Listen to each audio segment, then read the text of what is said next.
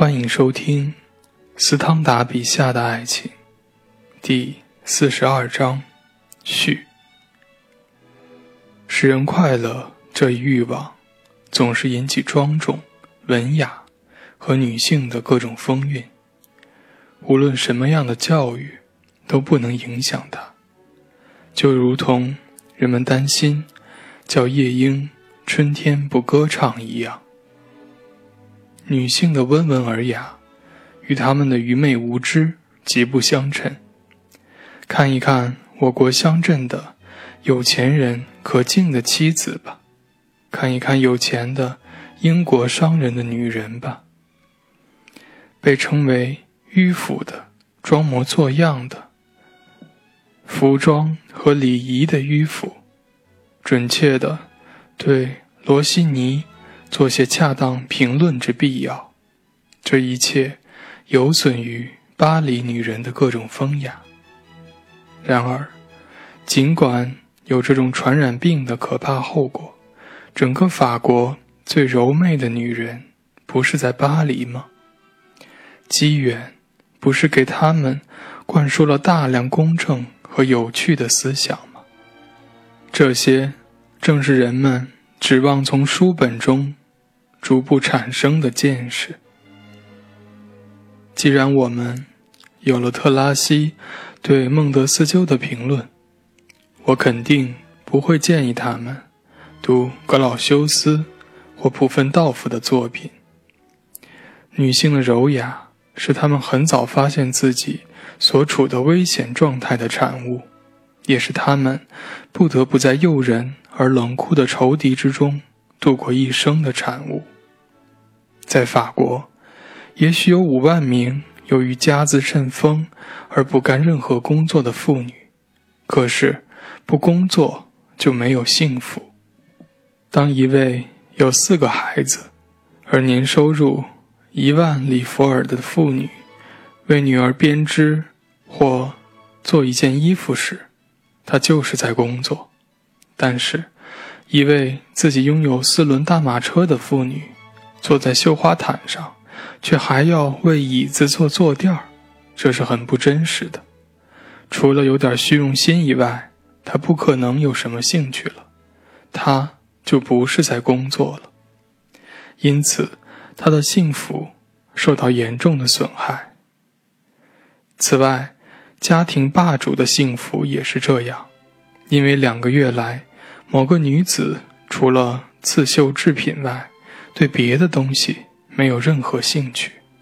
她或许会傲慢地感到趣味之爱、虚荣之爱，最后甚至肉体之爱，与她的习惯状况相比，是一种极大的幸福。女人不应该被人评论。对此，我再反问一句：哪个女人的阅读能力？是人们闲谈的话题呢，请指给我看看。当女性在等待时来运转时，什么东西能使她们不逃避她们正常进行的每天给她们带来真正幸福的学习呢？我将顺便让他们领悟一个奥秘：一旦自己已经确定一个目标，比如真正弄清楚。一五四七年，热那亚的阴谋的真相，最枯燥乏味的书就变得妙趣横生，如同在恋爱期间遇到刚刚拜访过他的心上人的一个无关紧要的人。这种趣味逐月增强，直到放弃研究热那亚的阴谋。对于女人的德性。真正的舞台是病房，你恳求上苍的善行增加疾病的诱因，以便使妇女有事可做。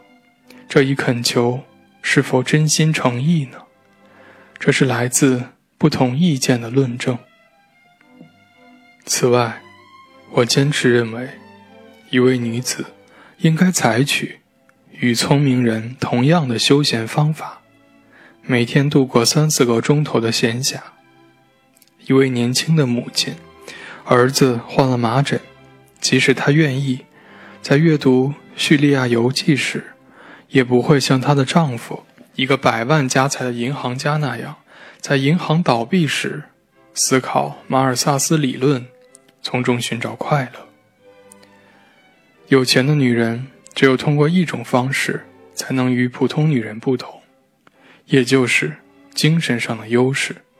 当然，一个人也有自然的产生别的感情。那么，你想让一个女人成为作家吗？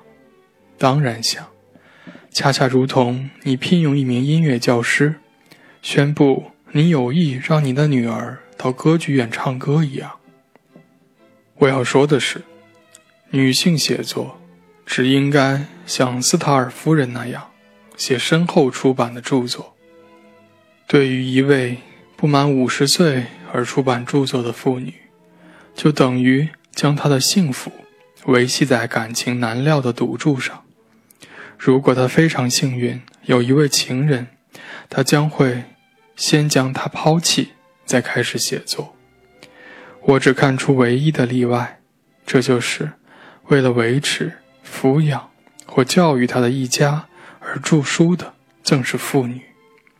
在这种情况下，谈到他的工作时，他肯定总是依靠经济上。必要的支持，例如对一位骑兵少校，他会说：“你的职业一年为你赢得四千法郎，用我去年两本著作的英译本，我可以把额外的三千五百法郎用于我那两个儿子的教育上。”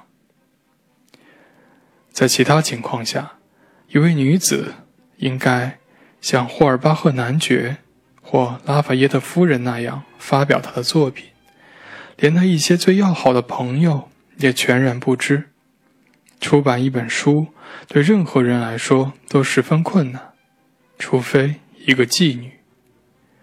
庸俗的人会因为他的职业而随意的瞧不起他，由于他的才能会把他吹得天花乱坠，甚至为这种才能欣喜若狂。在每年收入六千法郎的法国人中。有许多人借助文学创造自己的幸福，但是根本不想出书。阅读一本好书就是他们的一种最大的乐趣。过了十年之后，他们发现自己倍加机灵。一般来说，没有人否认这一点。一个人越是聪明，他就越不容易产生与别人的幸福不相容的感情。我觉得人们不会否认，一位。读几本和席勒作品的女人的儿子们，一定比一位数着念珠和祈祷度过生活的女人的儿子们有更多的才华。一个青年律师，一个商人，一个医生，或者一个工程师，从未受过任何教育，而能投身于社会的生活，是因为他们在从事他们的职业时，每天都在进行自我教育。但他们的妻子靠什么办法获得必不可少的、令人钦佩的地位呢？由于他们跳不出家务的圈子，生活和必需品这部大书对他们没有打开。他们受到孤立，在与厨娘讨价还价之后，丈夫每星期一给他们三个路易，总以同样的方式花掉。我要怀着。专制君主的兴趣断言，最卑贱的青年年方弱冠，有着一副红润的脸颊，对不谙世事的女人来说是最危险的，因为他完全是个本能的人。在一个聪明女人眼中，这个青年不会比一个英俊的男仆给她留下更深刻的印象。有关当代教育，叫人好笑的是。仅仅教会姑娘们那些她们结了婚就会抛诸脑后的事。六年中，每天花四个钟头学好弹奏竖琴，并用三年时间学会画细密画或水彩画。大多数姑娘甚至还达不到一种勉强说得过去的平凡成就。所以，有一句现实的谚语是：说业余爱好，就等于说愚昧无知。甚至，假定一位姑娘有些才华，婚后三年一个月时间，不拿一次竖琴和画笔，这些大量艰苦工作的对象，一定已变得令人厌烦。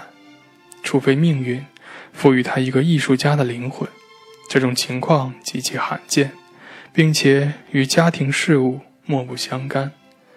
因此，姑娘们以适当这一无价值的借口，没有学会应付他们一生中将会遇到的局面。而且，这些局面遭到隐瞒和否认，结果增加了他们自己的压力。惊奇的因素，一种把一切教育视为歪曲了真理的怀疑因素。我坚信，受过良好教育的女孩子应该懂得爱情。有谁真正大胆地声称，如今十六岁的姑娘对爱情一无所知呢？他们从什么人那里？接受如此重要，而又如此难以有效的表达的思想呢？看一看朱莉带唐热怎样抱怨她从夏约那个女人，一位家庭女佣人那里学来的知识吧。我们必须感谢卢梭，他在一个以假正经为特征的时代，敢于那样忠实地描述这一切。由于当今的妇女教育，也许在现代化的欧洲是最可笑的荒谬举动。女性受到真正意义上的教育越少，她们越应该得到重奖。也许因为这一点，在意大利和西班牙，他们比男性优越得多。我甚至要说，他们也优越于其他国家的女性。本集播讲完毕，感谢您的收听。